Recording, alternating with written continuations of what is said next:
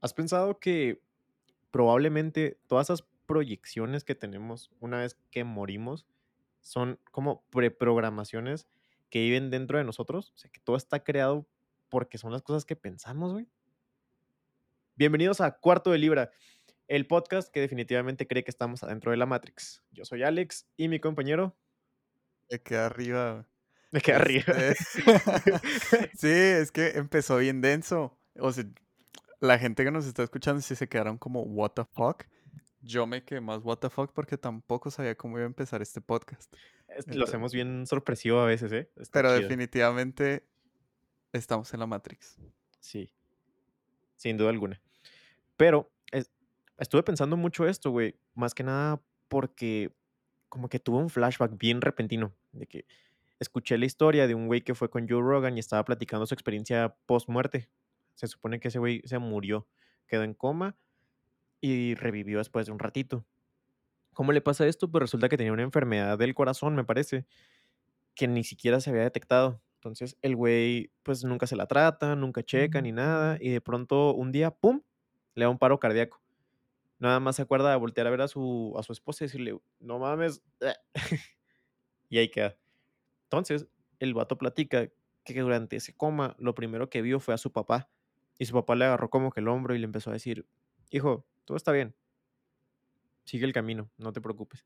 Y vio pues la clásica luz, ¿no? La, de la que todos hablan. Esa luz que tienes que seguir y que te lleva a un buen lugar y así. Pero él no quería. O sea, él se aferró mucho a no seguir esa luz y de pronto, ¡pum!, un día despertó, abrió los ojos y estaba, estaba ahí, ¿sabes? Estaba en el hospital, la esposa estaba llorando, llevaba varios días, este, como cuajado, se podría decir, en coma, ¿En coma?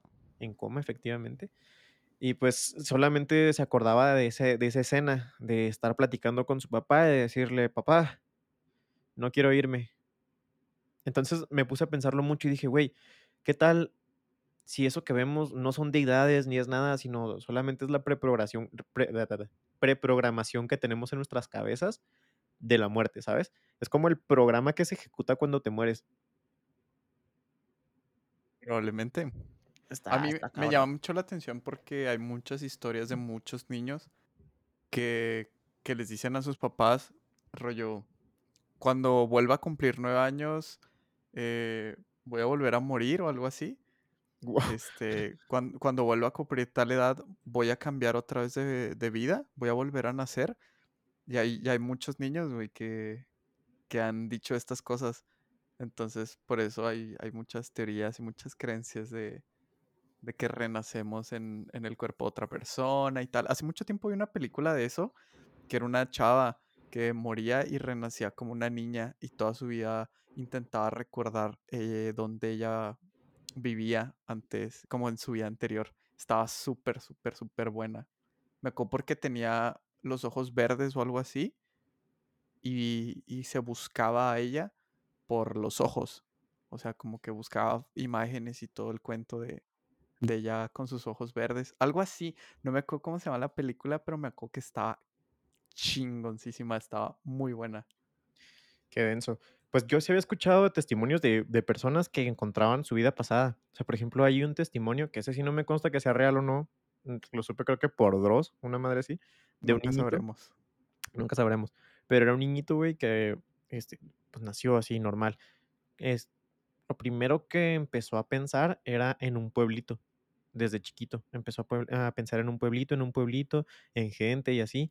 Y se acordó exactamente de todo. Entonces, un día le dice a la mamá, emprenden un viaje, van al pueblito que estaba pensando el niño, lo encuentran, habla con una persona que el niño conocía y le dice, él me mató.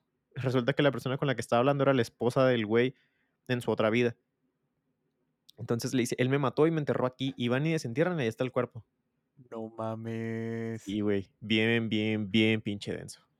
Es que, no sé, no, no lo quiero, no quiero descartar la posibilidad de que sea algo real, pero, no sé, es, es, es muy interesante.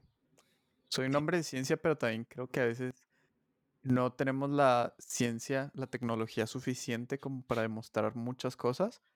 Claro. Este, y siento que ese tipo de cosas es una de ellas. Ayer justamente estaba platicando con una amiga de este tema, de qué es la ciencia y qué es la religión como tal, y llegamos a una conclusión muy bonita que la neta sí quería compartirles. Creemos seriamente que tanto la ciencia como la religión son cosas inexactas. La ciencia es la búsqueda de, de un concepto que rija algo, pero que, sea, que se predispone a un cambio constante. Entonces no puedes clavarte una ciencia como si fuera una religión como tal, como la gente se come las religiones a veces. Son cosas que pueden ir de la mano una con la otra, porque la ciencia no lo sabe todo y la religión no sabe muchísimo menos. Pero el hecho de mantener una vida espiritual y una vida pegada a la ciencia te hace tener más apertura a nuevos pensamientos o quizás tu propia búsqueda tanto interna como del entendimiento de lo que hay a tu alrededor. Pero. Pero es que la ciencia también tiene como. O sea, la, la, la maravillosa. La, marav la maravilla, lo, lo maravilloso de, de la ciencia es que puede cambiar en cualquier momento. Sí. Y eso, eso a mí me parece brutal. Porque como culturas, a mí me caga, güey, que nuestra cultura sea muy de... De que vemos que está mal cambiar de opinión, güey. ¿Sabes? La gente dice, ah, ¿cómo eres? No sé qué, que la verga. Antes decías esto y ahora dices esto. Claro, güey. Está bien cambiar de opinión. Claro. madre. Ya encontré la película, se llama I Origins. Ah, sí, ya, ya, ya, sí la vi. Es de 2014. Ujú. Muy Mira, bueno. resulta que era un biólogo molecular. Pero yo recuerdo a una niña. No recuerdo si era su hija o algo así, la verdad. No, sí era, sí, me acuerdo que era un niño porque tenía los ojos azules, según yo. Sí, ¿no? ¿Algo hay de eso? Sí, porque se llama sale I, Glenn. se llama I Origins porque se supone que son los, los ojos de la niña y se supone que en sus ojos estaba todo, o sea, ella tenía pavor, ¿no? De, de los elevadores porque en su otra vida se había muerto así, según yo, o las escaleras, Algo así, sí, güey. Me acuerdo que me gustó un montón. La voy a volver a buscar para volver a verla. Porque recuerdo que era muy buena. Chance te decepcionas, ¿eh? Yo siento que no está tan buena como la estamos pintando, pero, pero puede que sí. Pero bueno, qué pedo, llevamos ocho minutos de intro, güey. Ocho minutos de intro. Está bien, güey, como los campeones que somos. Claro que sí. Acuérdense que nos siguen, nos deben de seguir si quieren más de este contenido en nuestras redes sociales. Estamos en Instagram como CDL Podcast, en Facebook como Cuarto de Libra Podcast y en Twitter, ¿cómo estamos? Ni me acuerdo, porque no tenemos todavía una arroba bueno. Ah, sí, cierto. Porque nos quitaron todos los disponibles y los que no, no caben en Twitter. Entonces. Pero, bueno, seguiremos trabajando en eso. pero estamos, bueno, según yo, tenemos una, una arroba, ¿no? Porque yo he estado robando la cuenta. Sí, sí, sí, sí. Es arroba CDLpod, algo Ah, así. Vale, si quieren hacernos recomendaciones o quieren que veamos algo y comentemos aquí en el podcast, pónganos ahí arroba CDLpod y ya nosotros le damos una vuelta.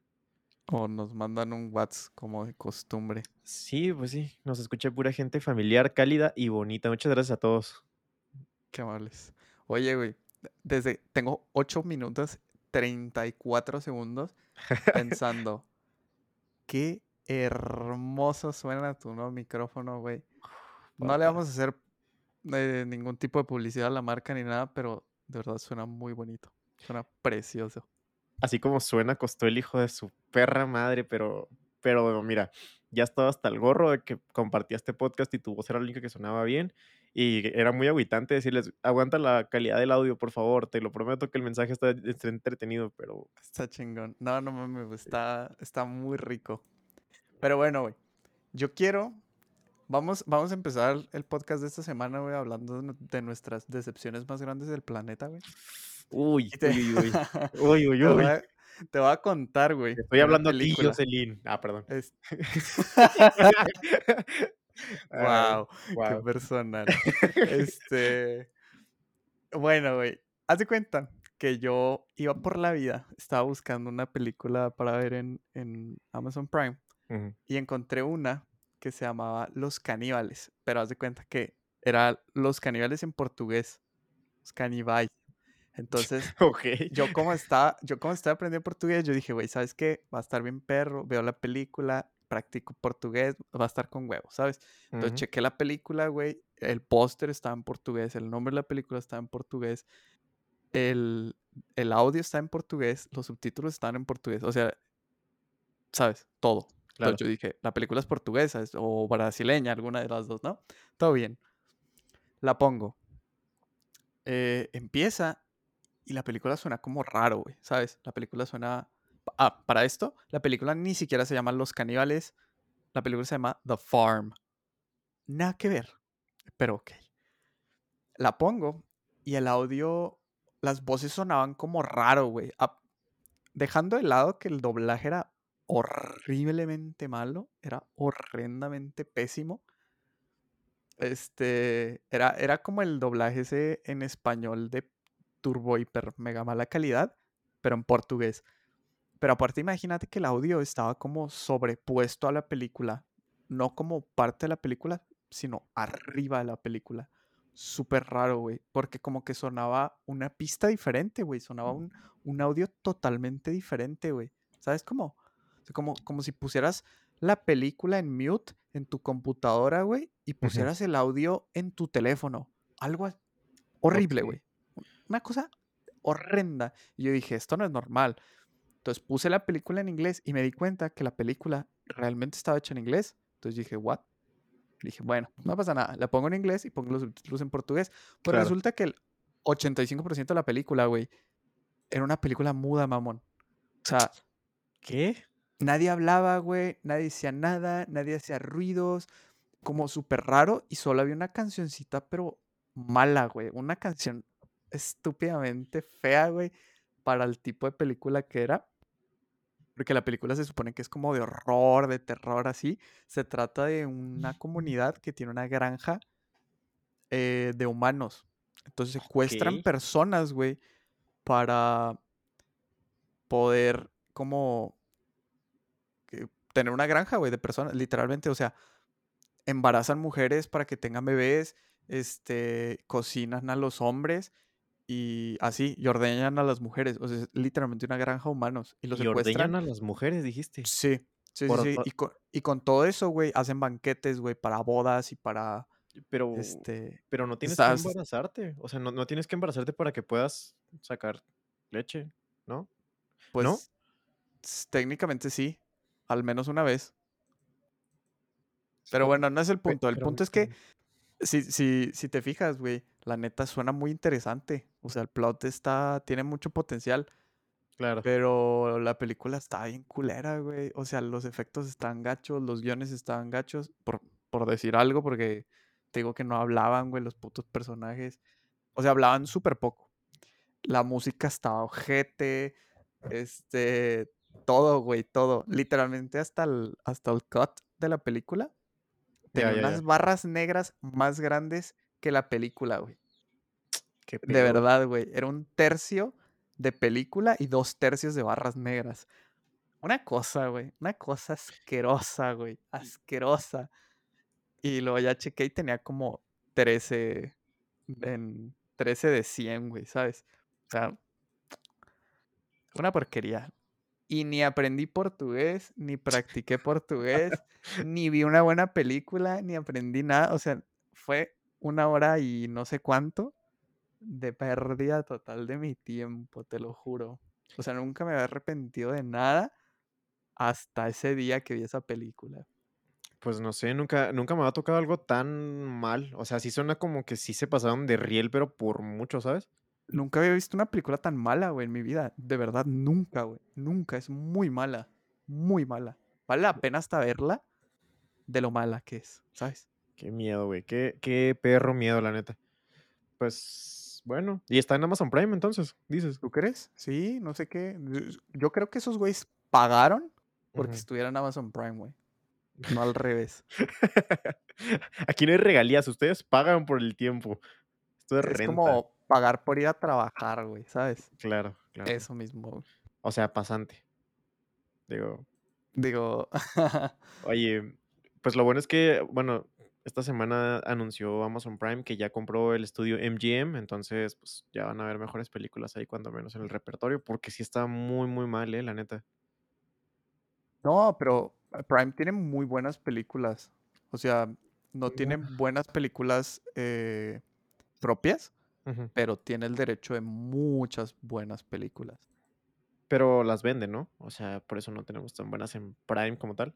No, güey, cállate el hocico. Tienes Sinister, tienes Midsommar, tienes Bueno, Memento, sí. tienes Interestelar, tienes Inception, tienes Gone Girl, tienes Drive, tienes... Cierto. Ah, es que ayer estuve viendo un buen rato el, el catálogo, por eso me acuerdo. Tienes ah, American Horror Story, las primeras dos. Que a mí me gustaron mucho, porque son Y una basura. y la otra, ¿no? El otro la otra serie también, el ¿Cuál es la serie? también de American Horror Story. Digo, de American perdón, estaba pensando en en la otra, en la de zombies, güey, no sé por qué. En The Walking Dead. No sé no sé por qué estaba en The Ah, Walking Dead, qué pedo, nada que ver. de Walking Dead me gustaba bastante, hasta Sí. que se les fue de las manos y se volvió horrenda, pero muy cool. La verdad empezó muy bien. Pues supongo que, eh, fue más de lo que pudieron aguantar y, pues, al final terminó saliéndoseles de las manos. Creo que también The Walking Dead está, ¿no? Según yo, The Walking Dead y Fear the Walking Dead, que es lo que de lo que estaba hablando. Sí, sí, no está en Netflix, está en alguna de las dos. No sé en cuál, pero en alguna de las dos. Claro. Pues, bueno. Mi decepción. Army bueno, yo tengo 2, de hecho, pero la primera es Army of the Dead, ahora que acaba de salir. Es la nueva película que estrenó el el Zack, el Zack Snyder, mi compa de toda la vida, el Zack, el buen Zack. Guau, porque no me sorprende. Pues, yo no sé qué estaban pensando, güey, porque sí tuve que investigar después de ver la película. Dije: "No hay manera de que alguien haya aprobado toda esta mierda". Tuvo que haber pasado por varias manos para que alguien dijera: "Güey, esto está mal". Y me di cuenta por qué. Le dieron libertad creativa al 100% al cabrón. El güey es su primer trabajo que dirige, escribe y graba, güey. Lo grabó él mismo. Obviamente, no porque sepas cómo se estructura el cine, y eso creo que estoy dándole muchísima ventaja diciendo porque sepas cómo se estructura el cine. Se supone que deberías de tomar una cámara y empezar a grabar. O sea, los camarógrafos tienen su ciencia. Vamos, que no es algo que se aprenda de la noche a la mañana. No porque sepas cómo funciona el cine significa que sabes cómo se graba el cine. Entonces, me pareció una falta de respeto, honestamente, para la gente que es profesionalmente sí graba películas. Por eso hay diferentes puestos, güey. Es Sí, como... ajá. Sí, exactamente. Por eso tienes un editor, por eso tienes un guionista, por- porque si la cagan, pasa por las manos de alguien más y alguien más te puede decir, güey, esto no está chido. O sea, hay que darle una oportunidad a esto y a esto no, ¿sabes? claro. Pero, pero bueno, ok. O sea, está bien. Digamos que no lo hizo tan mal. Digamos que- que vale. Hay tomas atractivas a la vista, no diría bonitas, pero atractivas a la vista. Quiso utilizar una misma paleta de colores que siempre, la de tonos oscuros. No le salió bien porque la película la quería hacer muy como colores brillosos. Brillosos, ¿no? Sí. Exacto. Le quedó mal eso. Trató de emplear una técnica distinta que es la de focus, que haces como... Es lo que in- introdujo Apple en sus cámaras, ¿sabes? De que puedes hacer un- como focus predeterminado. O sea, por ejemplo, tú eliges qué es lo que quieres que enfoque Ah, la ah, cámara. sí, sí, sí. Se Enfoque llama... dinámico, ¿sí, no? mm, enfoque dinámico. Según No yo sé, pero así. sí sé, sí sé a qué te refieres. Que todo lo de atrás sale como blurry, ¿no? Ajá. Trata de hacer eso, pero el problema es que, pues le sale. Si se puede decir que le sale, pues le sale, pero no le sale bien porque desenfoca todo la parte de atrás y a veces al, al mismo personaje principal lo desenfoca y pues se ve bien horrible, la neta. O sea, no se ve como que algo que sea necesario, se, se sobreexplota. Mira, no es por ser un mamador, ni porque nuestro podcast se llame Cuarto del Libra, como una referencia al poderosísimo Quentin Tarantino.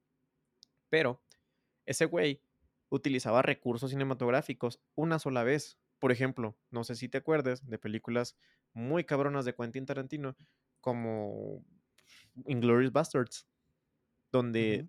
Tiene una escena para presentarte a los personajes que es como animada, como si fuera un cómic, y te pone, o sea, te saca del, del plano en el que estás grabando y pone un, un montaje en edición donde sale la cara del chavo, te dice el número de muertes y cosas así. Nunca en toda la película vuelves a ver eso. Jamás. Absolutamente nunca. Igual, si quieres pensar en Pulp Fiction, por ejemplo, hay una escena donde la morra está contándole a... Están en el carro, güey. Están, están en la escena en el carro, los dos güeyes, y la morra empieza a hacer como que figuras y se puntean con los dedos. ¿Sí te acuerdas de eso? Mm, no me acuerdo de eso, pero Pero bueno, por efectos de, digamos que sí. Empiezan a puntuarse así con los dedos. Jamás en la película vuelve a utilizar todo eso, porque son recursos buenos, pero que realmente no puedes hacer que toda tu película dependa de un solo recurso. O sea, necesitas estar cambiándolo muchísimo. Y bueno, no te quieres ir por Tarantino, va. Ari Aster en sus películas también. Cuando ves Midsommar, hay una escena donde hace una transición completamente de escenarios en cuanto la morra pasa al baño. Abre la Uf, puerta y está en el, en el avión. Jamás en la película vuelves a ver eso, porque está bien chido, pero si lo sobreexplotas, quemas todo, güey. O sea, exacto. no puedes darle ese balance. La historia es una basura, o sea, honestamente a mí sí no me gustó.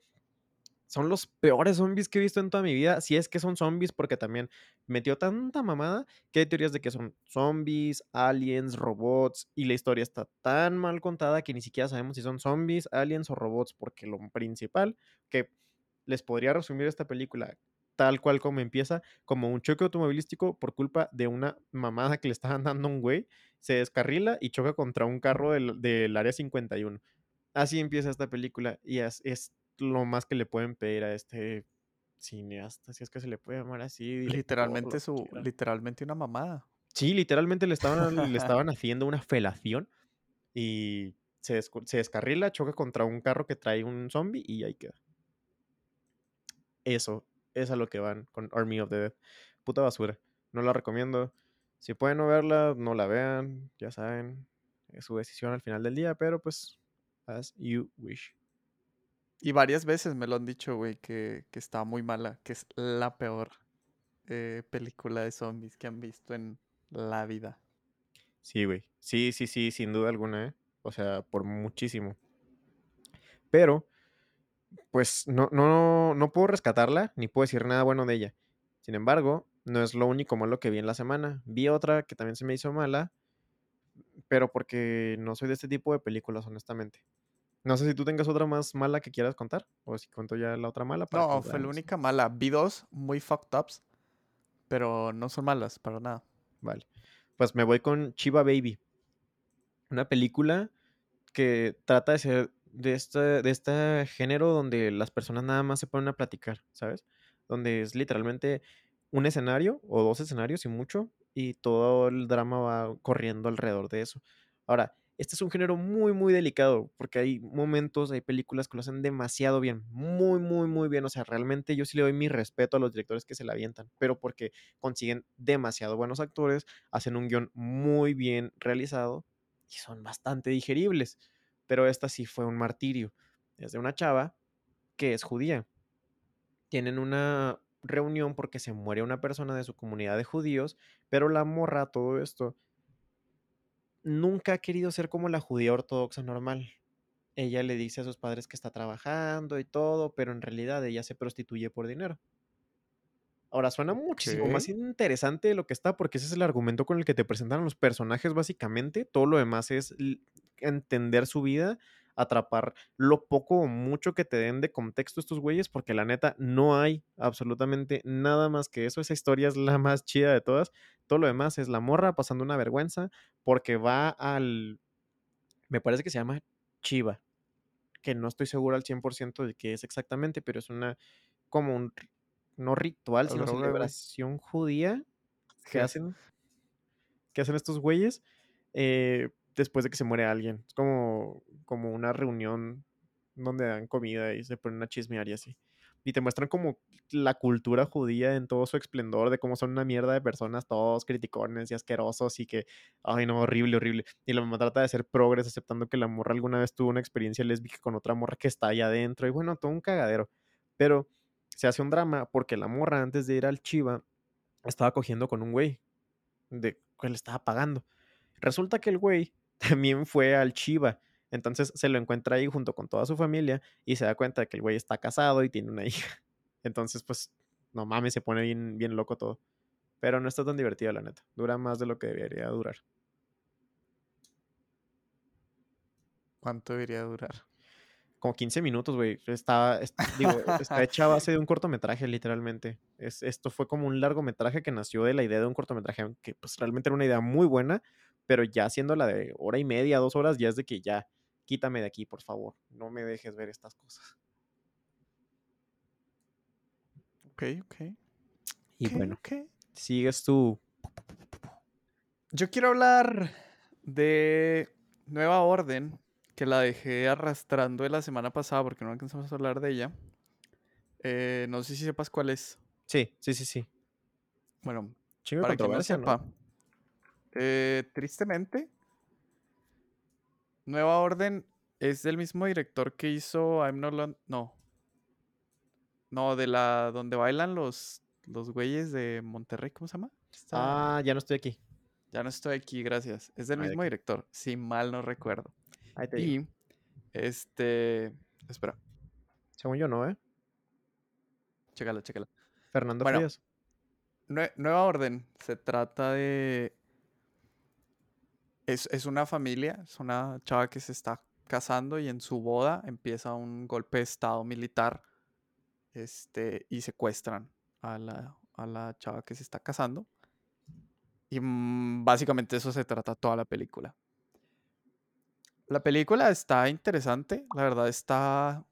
Sí, sí te ponen como en un estado ahí medio tenso, porque obviamente están secuestrando gente, güey.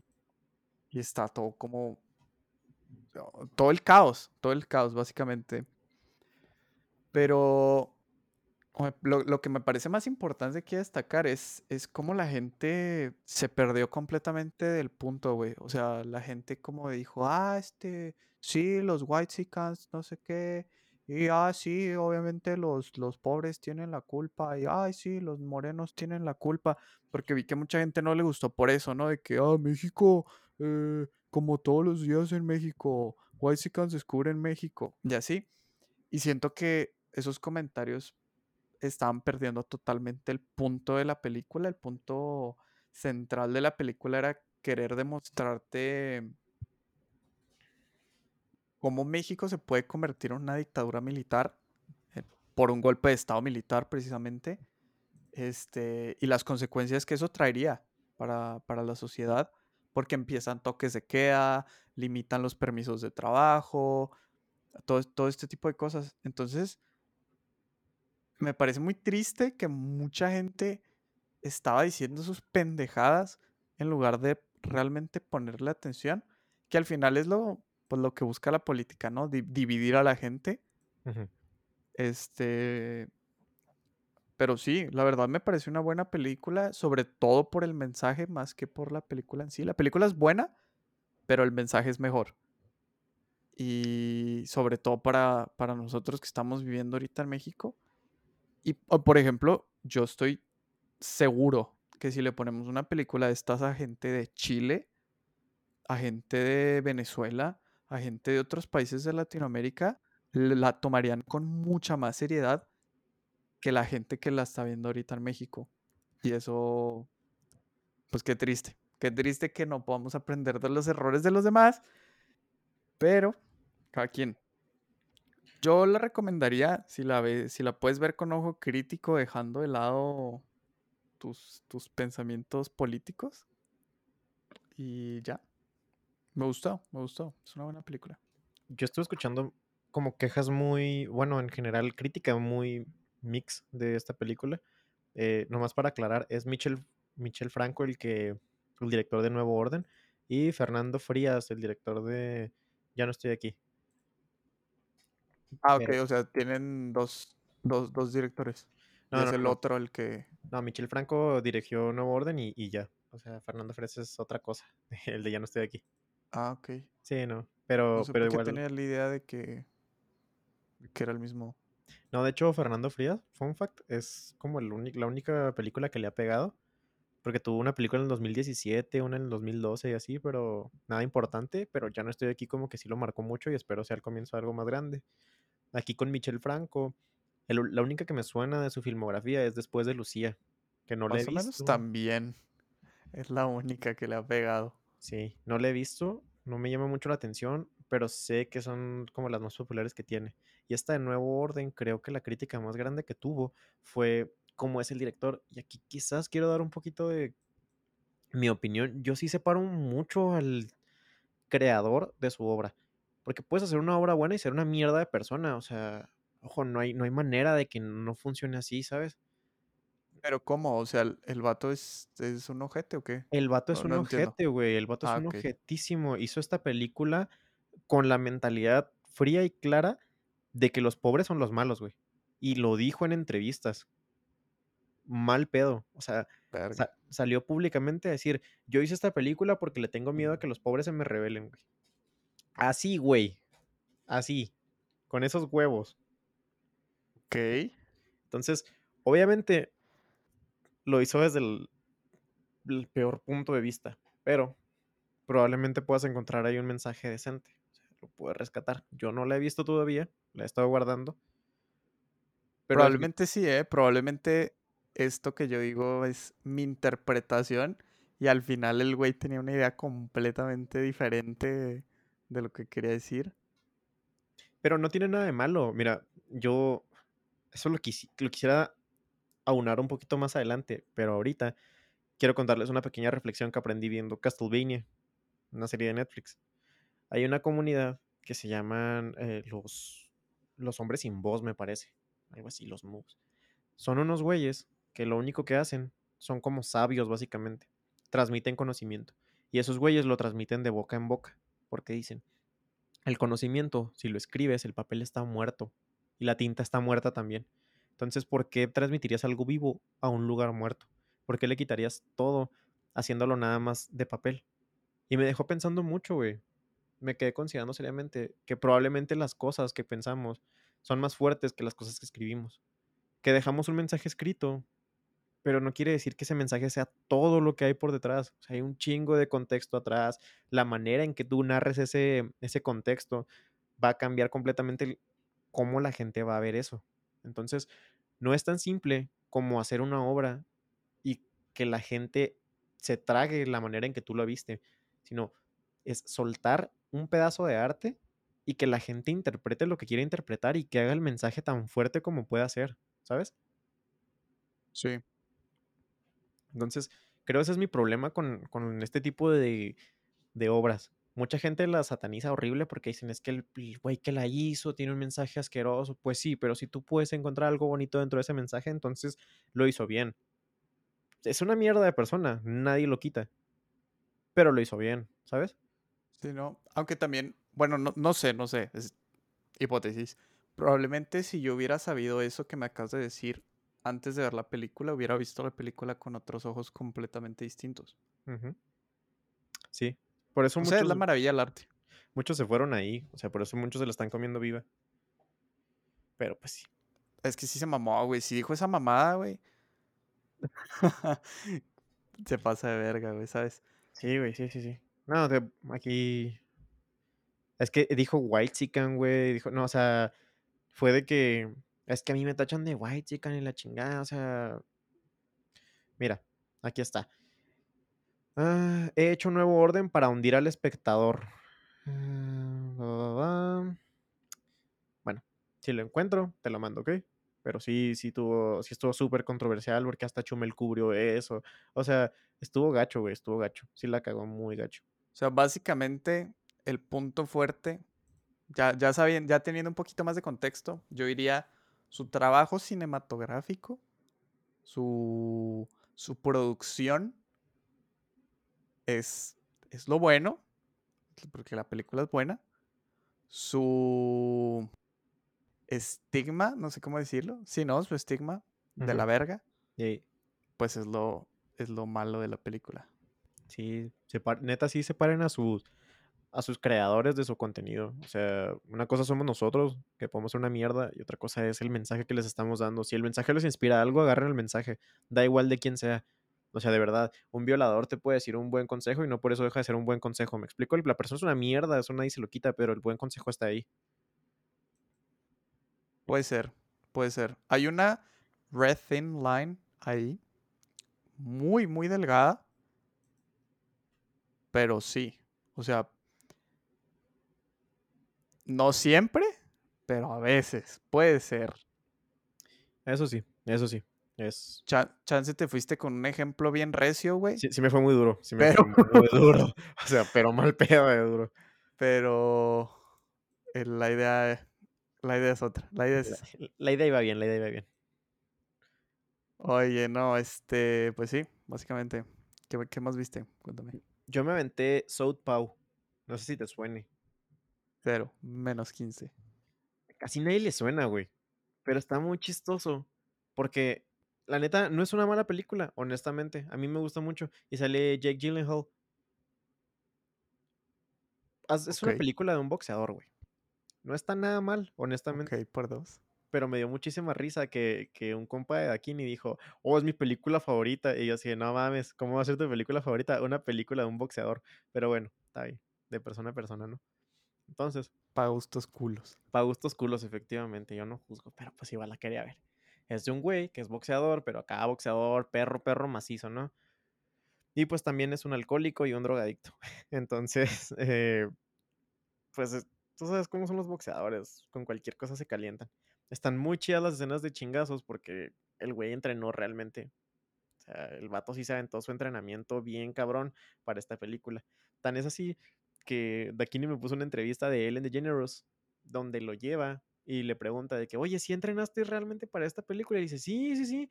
Y le presta unas sogas para que empiece a hacer el calentamiento. Se lo avienta, güey, pero acá chingón, chingón. Cruzado, saltando, una sola pata. no, oh, Cabrón, güey, cabrón.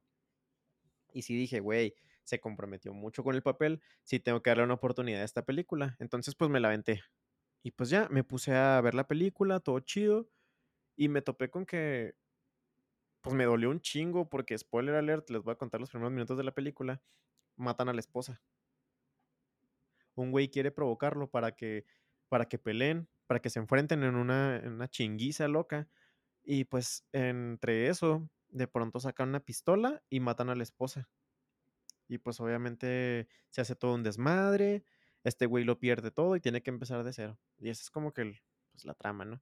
Está chida, o sea, no está mal, está palomera, pero pues poco más, honestamente. Pero es Jake Gyllenhaal, entonces lo vale. Worthy every penny. Ok, ok, Sounds good. Igual no, ya saben, es ya saben que les ponemos mi- el No soy súper fan, güey, de las películas de, de deportes. Ni. Para nada. Pero, ok. Ni yo, pero no está. No está tan pretenciosa. Tiene todos los clichés de una película de deportes, ¿no? El, el héroe caído, el camino de redención, el güey que lo pierde todo y así. La sangre, el dolor y todo. Pero está, está chida, ¿eh? O sea, la neta, sí te hace. No sé, yo, yo sí terminé con adrenalina cuando, la, cuando acabé la película de que sí me quiero aventar unas chingas o algo. Y quería saltar chingazos. Sí, güey, sí dije, pónganme una pera para meterle su chinga loca, vámonos. Sí, está chila. Oye, uy, no sé. Es que de aquí en adelante, todo lo que vi me gustó mucho. Entonces, no sé. Ok. Voy a ir por Oxygen. ¿Ok? Se llama. Es una película francesa, Oxygen. Está en Netflix. Órale. Básicamente se trata de una chava que se levanta en una cámara de criogenización. La cámara de criogenosis. No sé cómo chingados se diga en español. Punto. Se levanta y no sabe qué pedo, güey. Empieza a hablar con el. con como la inteligencia artificial que tiene esta, esta chingadera. Y le dice como que dónde estoy, no sé qué, qué hago aquí, quién soy. Y está muy padre, güey, porque ella no sabe nada, güey. No sabe absolutamente nada. Tiene como recuerdos muy vagos de su vida. Le pregunta así a la, chingadera, a la máquina, como que, oye, güey, ¿qué soy? No, pues que eres el no sé qué, 276. Y ella así como, no, no mames. Pero como que tiene internet, güey, ¿sabes? Entonces está muy interesante porque es muy al estilo de, así como decías tú la de Chiva, Que, que toda la película pasa en un mismo lugar, Sí. pues esta película toda pasa en un mismo lugar. Y está súper, súper interesante. Me, reco- me recordó mucho a, a Gravity. Pero la película tiene bastantes sorpresas que hizo que, que me gustara mucho. No quiero decir más cosas porque la verdad sería dar spoilers. Y se me hace que es de esas películas que son muy gratas de ver cuando las ves sin saber absolutamente más nada. Por eso no voy a decir nada, pero me gustó muchísimo, muchísimo. Es de lo mejorcito nuevo que he visto en mucho tiempo, definitivamente.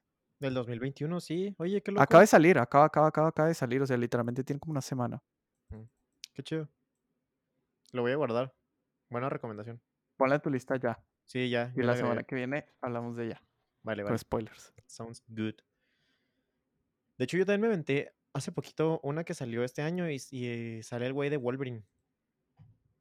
No, ¿Cuál? se me, se me olvidó agregarla. ¿Cómo- ¿Cómo se llama el güey que hace a Wolverine? Hugh Jackman. Hugh Jackman. Hugh Jackman. Y déjame encuentro acá su filmografía.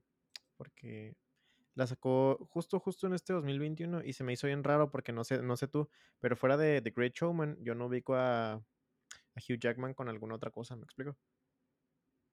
Eh, sale en Chappie, güey. ¿En qué?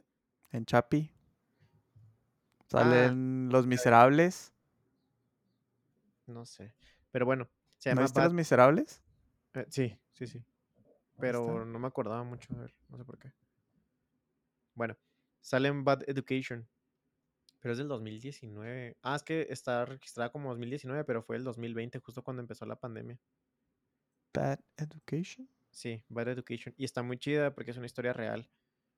Es la historia de cómo se dieron cuenta que en una escuela estaban como mintiendo con el presupuesto que se estaba gastando para la escuela y robándose dinero. Entonces está muy Un chido. porque- clásico.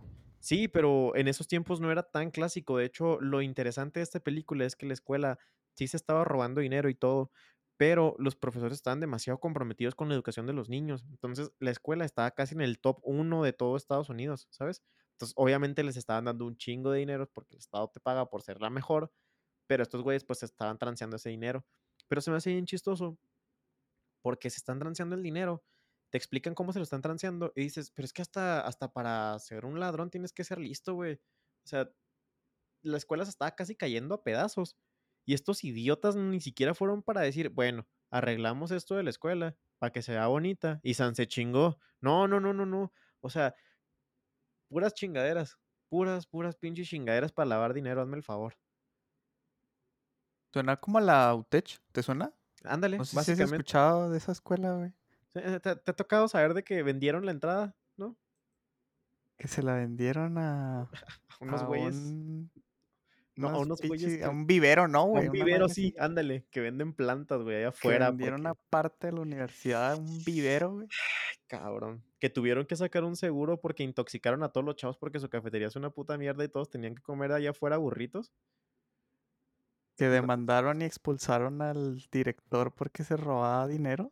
Y, el, y el, uno de los güeyes que está en este podcast fue parte de todo eso de movimiento cuando corrieron a ese, a ese director que lo corrieron de la manera injusta porque queríamos correr a una maestra que en realidad lo que hacía era que no estaba dando clases, pero como tenía influencias gubernamentales con la esposa de, de nuestro actual gobernador, pues empezó a hablar y dijo que según esto estaba sufriendo abuso eh, sexual cuando realmente todos los profes eh, dijeron que no era cierto, pero como había sectas, pues hubo todo un desmadre.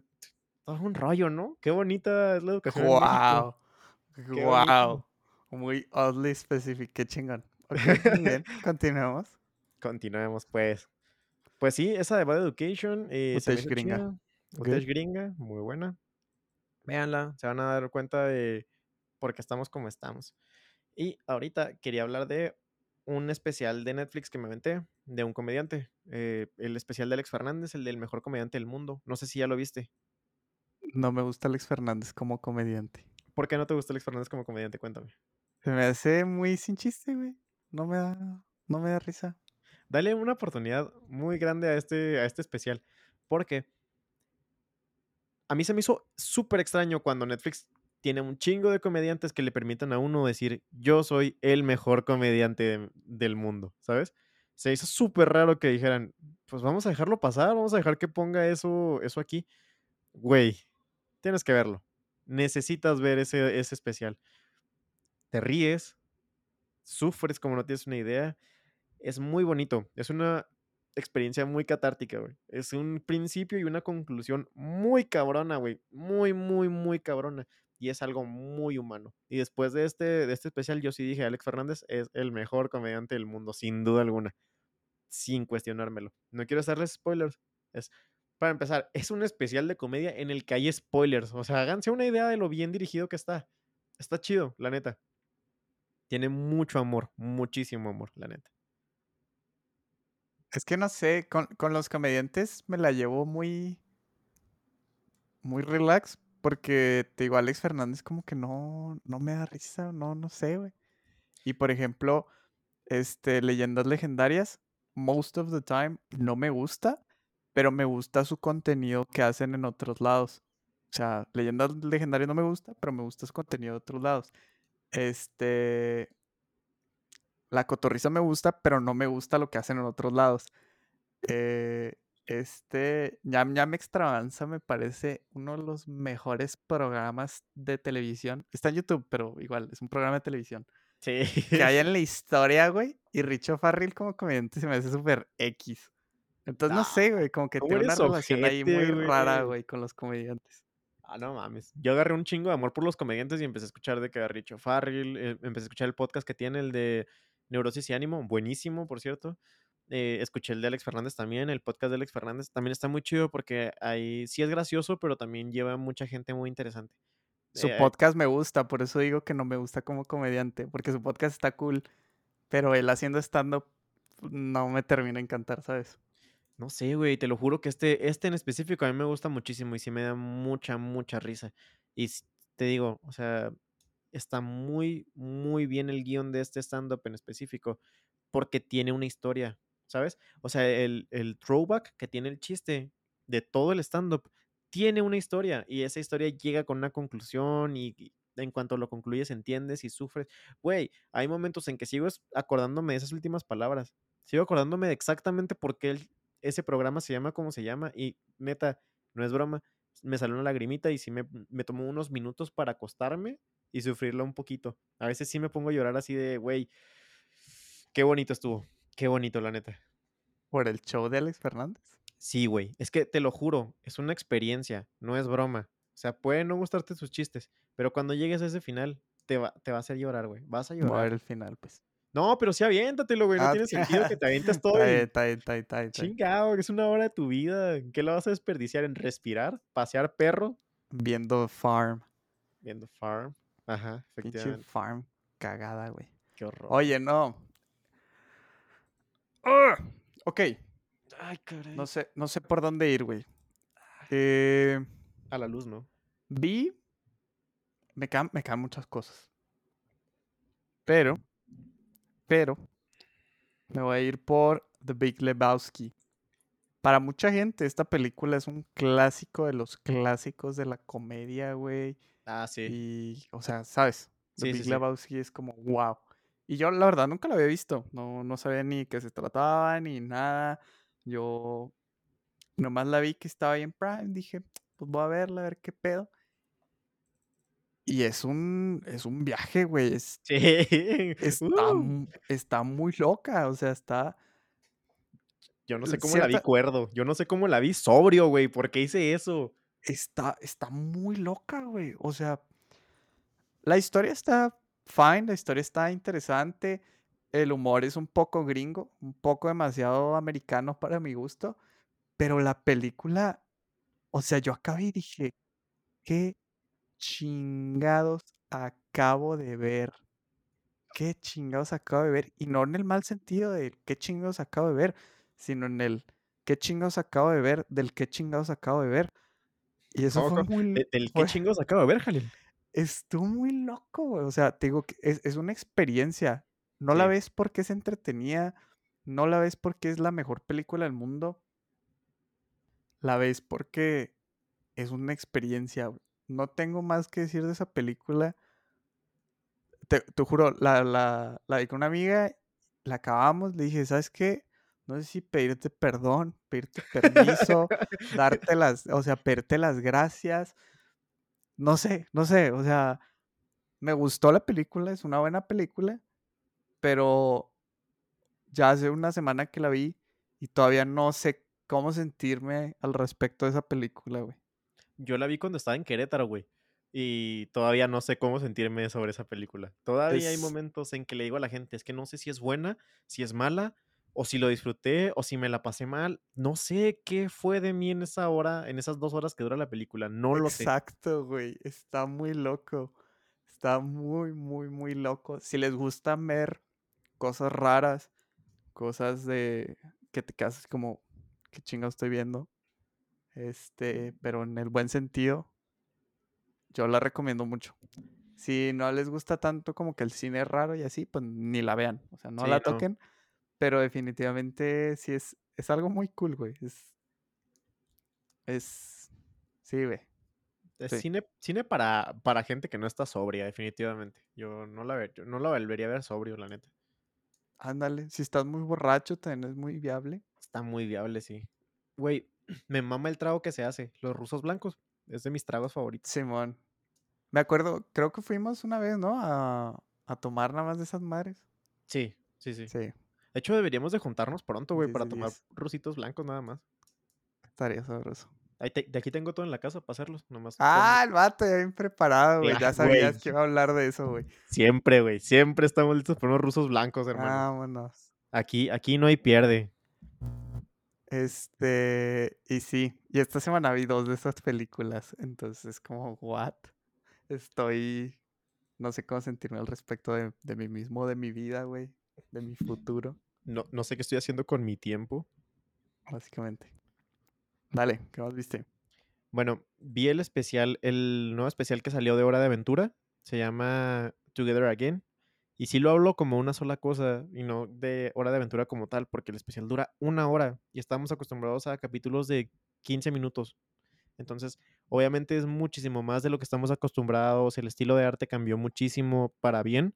Les quedó muy bonito todo. Está hecho demasiado bien.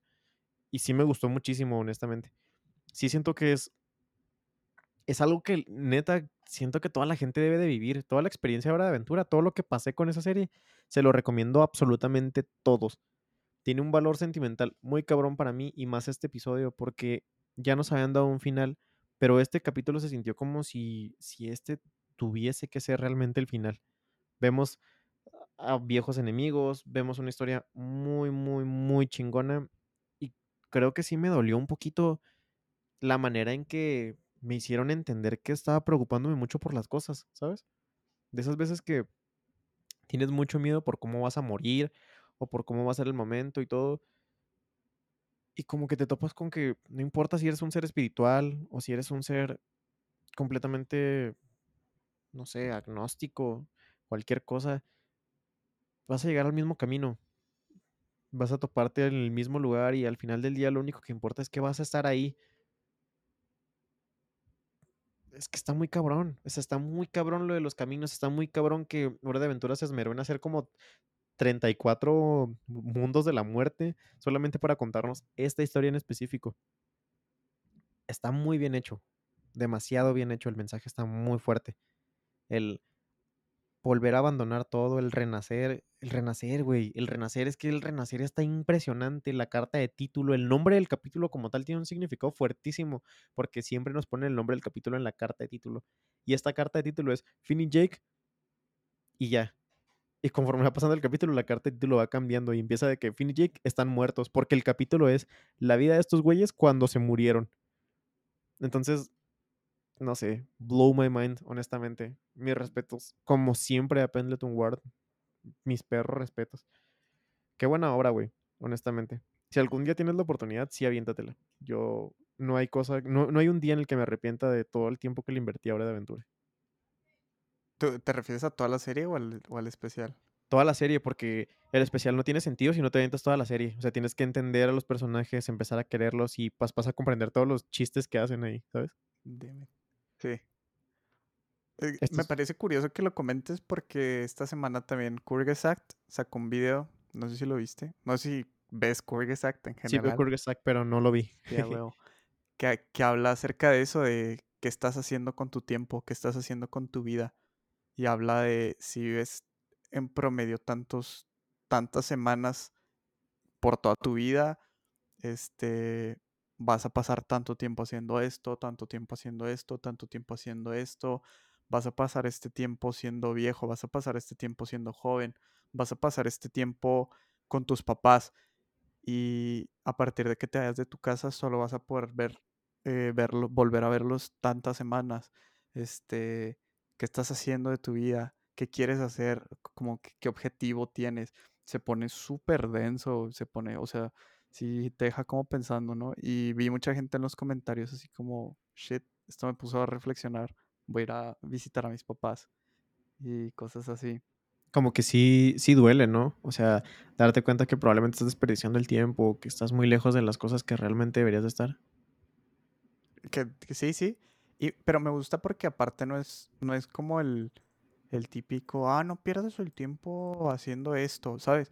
Es como no pierdas el tiempo haciendo lo que no quieres hacer, Sí, ¿sabes? sí, sí. Porque dice, haz lo que tú quieras, haz lo que a ti te guste, haz lo que tú disfrutas, haz... ¿Me explico? O sea, es- Vive. está mucho para todo tipo de personas y eso me gustó porque también te deja como pensando bastante. Esta semana tuve una conversación con alguien y le estaba diciendo exactamente eso. Me, estaba contando de su vida y de cómo tenía, traía un problema atorado ahí. Y como que me agüitó un poco porque llegué a un punto en el que dije, ¿sabes qué? La vida es lo que te está pasando y se acabó. O sea, no puedes tragarte tus problemas y estar ahí nada más pensando que se te está acabando el mundo solo por, por algo tan simple como el capital, ¿sabes? O sea, no puedes, no puedes comerte una vida de mentiras solamente por querer hacer más dinero. Entonces, creo que es importante para todos que definan, y esto va a sonar mucho a clase de relleno de la UH y de la UTECH, pero es neta que es, te cambia la vida completamente. Que definas qué es lo que quieres y qué estás dispuesto a hacer realmente para llegar hasta esos objetivos, porque al final del día, si no estás contento con lo que sea que estás haciendo o el lugar al que sea que vayas a ir, pues no estás viviendo. O sea, estás desperdiciando todo el tiempo, todo el esfuerzo y estás desperdiciando líneas de generaciones que se han esforzado para que tú tengas esa oportunidad. Se puso bien, bien denso el podcast. güey. Como siempre, güey, como siempre. qué cool, qué cool. Última y nos vamos, ¿o qué? Sí, yo voy a dejar la mía acá con un con un continuará. Excelente, me parece. Ya por último, de mi parte, yo vi The Woman in the Window. Es una película que literalmente acaba de salir. Eh, se trata de una chava, señora, señora, adulto joven, no sé, un adulto joven, femenino, este que, que, es agoraphobic, que tiene agorafobia, no, no puede salir de su casa, este, le dan ataques de ansiedad cuando se acerca a la puerta, este, y vive todo el tiempo desde su ventana, vive... Y es curioso porque puede entrar gente a su casa, recibe visitas, este, convive con otras personas, pero adentro de su casa ella no, no puede soportar estar afuera con muchas personas. Y está, está muy cabrona, güey. Está, está como The Big Lebowski, pero por dos. Ok. Por Wow. dos, güey. Porque No está mames. Viene, tiene unas cosas muy locas. De repente, o sea, tú dices, ah, este, va a pasar esto, y va a pasar esto, y va a pasar esto, y luego de repente no. Y dices, ah, cabrón, qué pedo. Y luego dice, va a pasar esto, y, lo, y pasa otra cosa, güey. y Tú, ¿what? O sea, como que no está predecible, pero luego sí está predecible, pero lo no está predecible. Ok. Y, y- ok. ¿sabes? Como que te hace pensar muchas cosas y luego te dice, no, no, no. Y luego te dice, sí, sí. Y luego te dice, no, no. Y, y no sabes qué está pasando, güey. Y a un punto en el que ya no sabes qué es real, ¿sabes? Sí, sí. Que te Ya no cuestionas todo lo que viste. Ya no sabes qué está en la mente de, de esta mujer y qué, y qué es real. No, no sabes. O sea, llega un punto en el que no puedes diferenciar y te quedas así como, ¿y aquí qué? ¿Qué? O sea, ¿qué está pasando? ¿Por qué? quién es quién, ¿sabes? E Spoilerzote. y eso me gusta. No, para nada, nada, nada. O sea, ok. vela. Bueno, la Mi empecé, única- pero no, pero no le puse mucha atención porque estaba en otras cosas, pero sí. Mi única queja es que al final hay una escena, güey, que se sale total y absolutamente de la película, güey. O sea, la ves y dices, ¿qué es esta mamada, güey? Es súper ridícula. Como que, no sé, muy, estuvo muy gachona, güey, esa escena, la neta. Mm. Pero, sí, pero el resto de la película está súper top. Entonces, yo creo que sí merece la pena verla. Pero también hay que tener en cuenta que esa escena está muy culera. Pero no hace que sea menos película, ¿sabes? Sí. Es un, es un solid 8 es 8.5, güey, ¿sabes? Ok, ok, ok. Bueno, perfecto. Podría ser mejor si no hubiera tenido esa última escena, güey. Mucho mejor. O sea, podría ser un 9.5, fácil. Si no se hubieran cagado con, con varias cositas. Con detallitos, básicamente. Pero sí, está. Y me recordó. ¿ah, ¿Sabes a cuál me, me recordó? A I'm Thinking of Ending Things. Sí, yo la empecé y estaba pensando justamente en esa película. Me recordó muchísimo, muchísimo esa película por eh, cómo, cómo fusionan lo que es real con lo que no es real. Cómo funcionan recuerdos con el escenario actual en el que están. Todo ese tipo de cositas visuales me gustaron mucho y me gustan mucho. Este. Y me hizo que, que recordara mucho esa película. Entonces, si te gustó I'm Thinking of Ending Things, visualmente te va a gustar mucho esta película. Ok, ok, ok. Ok. Bueno, pues yo nada más los quiero dejar con que empecé a ver Castlevania. Voy en la segunda temporada. Pero la empecé a ver porque yo la neta no estaba completamente decidido todavía. Pero me topé con un güey que literalmente le hizo un video ese donde decía, güey, ¿por qué Castlevania tiene el mejor, o sea, el mejor final? Y dije, pues algo bueno tuvieron que haber hecho porque nunca había escuchado a nadie con ninguna obra decir que tenían un buen final, ¿sabes? Siento que es la parte más difícil de todas las obras, escribir un final. Sí, totalmente. Entonces, obviamente dije, güey, si alguien está pensando, este es el mejor final que he visto de algo, pues tengo que darle una oportunidad, ¿sabes? Tengo que comerme esa obra, pase lo que pase, o sea, mínimo para saber qué es lo que vio esa persona o por qué le brillaron los ojos. Güey, Breaking Bad, siendo Breaking Bad, la gente ni siquiera puede decir que tuvo un buen final, Pero no tuvo un mal final tampoco. pero no uno bueno. Tuvo un final decente. Tuvo un final. Tuvo un Así- final así- bien. Tu- O sea, Yo, yo, yo, lo, yo lo marco como, ok, era un recorrido que teníamos que vivir y teníamos que llegar a un final. Y este era el final que teníamos que llegar. Entonces está bien, no pasa nada. No hay ningún problema. Pero realmente siempre batallan con el final. Todas las obras, absolutamente todas. Game of Thrones se hundió por culpa de su final. Tal cual. sí. O sea, No, y la, la cagaron durísimo con el final. duro, duro. Esa última temporada le salió del culo. O sea, Para mí las últimas dos, güey. O sea, desde las siete que estaban haciéndolo muy mal. Sí, sí, sí. Entonces, pues no sé, me llamó mucho la atención. Está chido, es, es una historia de vampiros, pero yo no soy mucho de las historias de vampiros y esas cosas. Sin embargo, Castlevania lo hace demasiado bien, porque haz de cuenta que los vampiros no son lo que son en todas las mitologías de que unos güeyes que nada más viven mucho tiempo. No, no, no. Acá son güeyes milenarios que tienen todo el conocimiento del mundo, pero todo el conocimiento del mundo. Entonces, son una cosa súper especial. Y la serie empieza con una morra que es una pinche chingonada. Que de pronto llega al castillo, porque aparte todo el castillo de, de Drácula, se mueve.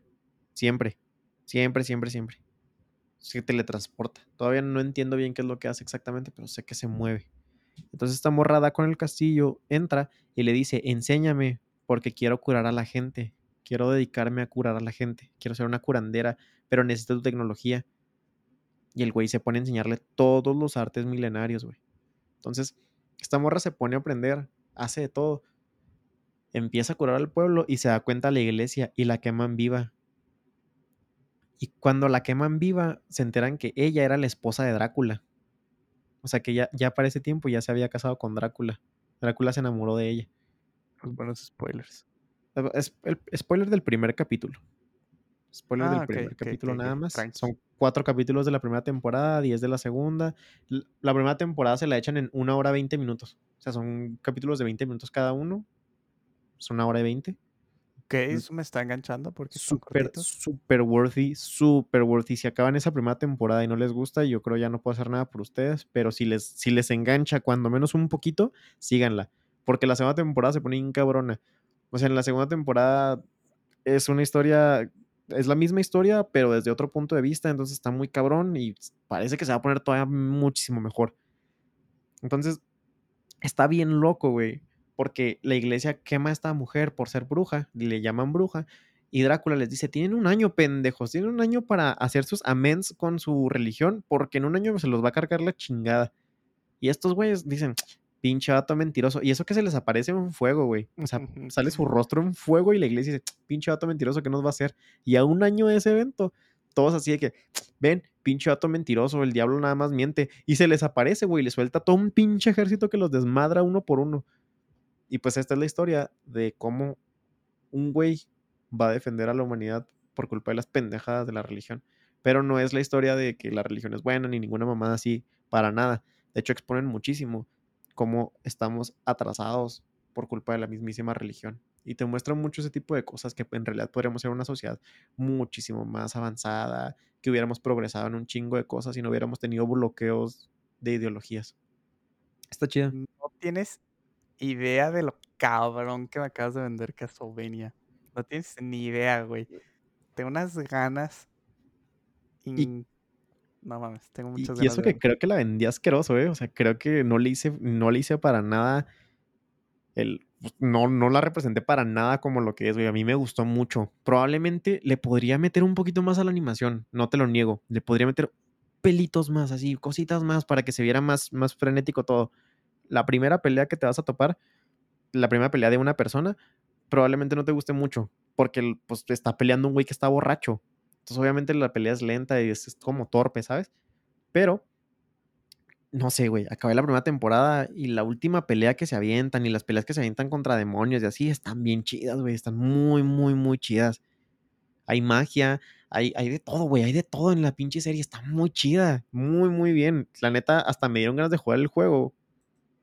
Mamón, justamente te iba a decir que la animación se veía muy cabrona y tú: "No está tan buena", y yo: Te Es que sí está, pero le pasa el el crimen que tienen todos los animes, ¿sabes? Que, eh, escatiman en ciertas cositas para poder hacer más rápido la el trabajo.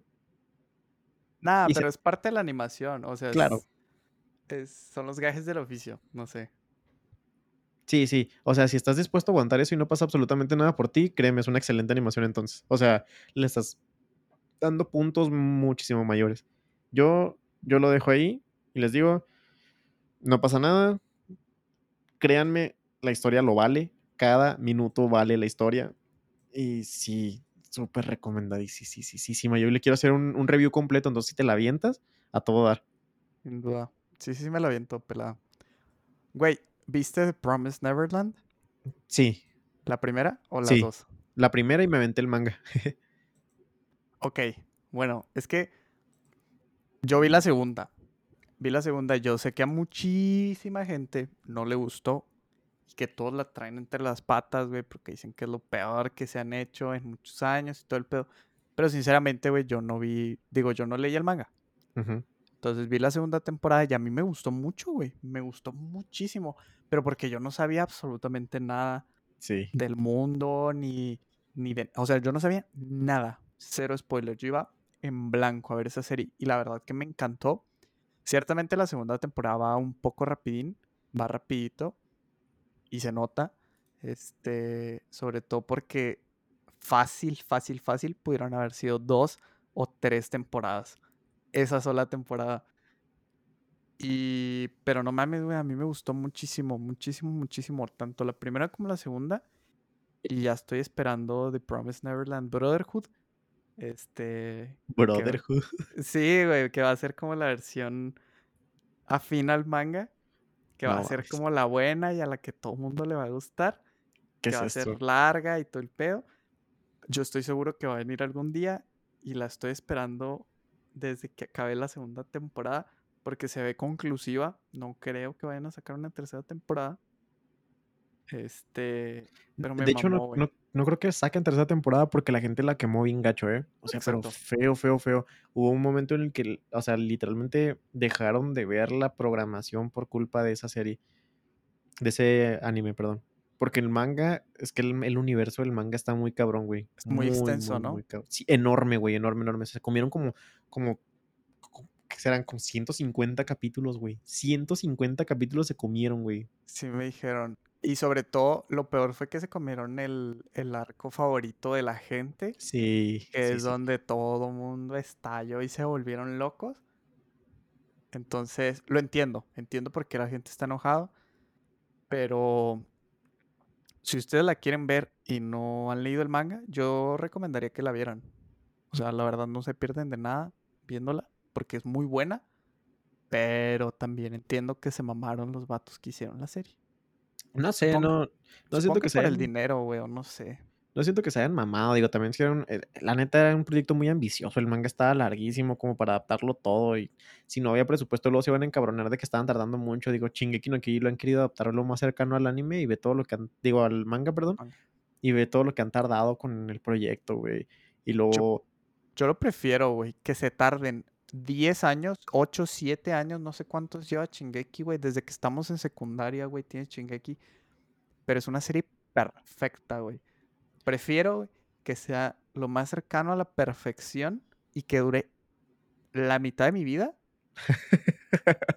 a que saquen un pedazo de cagada, güey, sinceramente, o que lo acaben todo en una temporada y la gente que molesta, que porque no está bien adaptada, que es la chingada. Porque Pues es- incluso yo que no leí el manga, güey, yo sé que va rápido, yo siento que va rápido porque va en putiza la serie. Es que lo decimos desde el otro lado, lo decimos como espectadores, güey. Nosotros, claro, entre mejor se la obra, mejor para nosotros, pero pues el pobre güey se enfrasca a ese proyecto, ¿sabes? O sea, ya estás apegado al proyecto y tienes que dedicarle un chingo de años de tu vida a hacer la misma chingadera. O sea, si el güey de Game of Thrones no quiere seguir escribiendo los pinches libros, güey. Eso sí, güey. Pero, güey, también la historia ya está escrita, güey. Nada más si es que conseguir un chingo de animadores, ¿no? No, no, no, el libro, güey, el libro no está escrito. El último no, no, lo he escrito todavía. hab- hablando de, de Promised Neverland, Ah, sí, el manga la, ya la está historia. hecho. La historia Sí, ya está hecha. Pero luego tienes que adaptarla y hacer toda esa chamba. Y el problema es que, por ejemplo, con las animaciones de ese, de ese calibre, te expones a que de pronto baje la recepción de la gente. Y si baja la recepción de la gente, pues ya no puedes hacer el proyecto. Sí, sí, yo entiendo, güey. Yo, yo entiendo, es muy triste la cantidad. Y ya lo había dicho en otras ocasiones, creo, que me parece muy triste que por culpa de falta de, de dinero, de capital, muchos proyectos o no puedan ni siquiera salir a la luz, o tengan que ser cancelados, o, o se, se quedan todos jodidos, güey, o los mochan, cualquier cosa. Me parece muy triste que por cosas tan mamadoras como el dinero Sí. valgan madre. Pero pues así es. Es el mundo real, honestamente. Es lo que hay. Simón, pues la gente tiene que comer. Yo por eso, de verdad, por eso me gusta pagar por las cosas. Porque digo, ¿cuántas cosas eh, he querido yo que continúen y no continúan porque no tienen suficiente dinero? Lo menos que puedo hacer yo es apoyar, es dar, dar algo de mi parte, ¿sabes? Yo no quería dejar de pagar Netflix porque estaba The OA y The OA es una de las series que sacó Netflix al principio. Literalmente escribe OA y todavía está ahí. Es Pero- portuguesa, ¿no? Digo, brasileña. No, no, creo que sí es americana, güey. Estoy 100% seguro de que es americana. ¿Cuál es la otra? Es que hay una que es brasileña, güey, que es muy parecida a esa, creo. No sé, pero esta de The OA me atrapó muchísimo. Salió la primera temporada y yo estaba fascinado y de hecho no tenía ninguna esperanza de que saliera una segunda temporada porque en teoría estaba semi-conclusiva, te dejaba una sola cosa que no entendías y que con eso no entendías toda la serie en general y decías, a la verga, ¿dónde estoy? Y la segunda temporada hizo muy bien su chamba, pero nos dejó con una incógnita muy cabrona y con lo único que me topo es que Netflix prefiere cancelarla y hacer cosas como Élite. O sea, ahorita ya Élite tiene cuatro temporadas, mamón.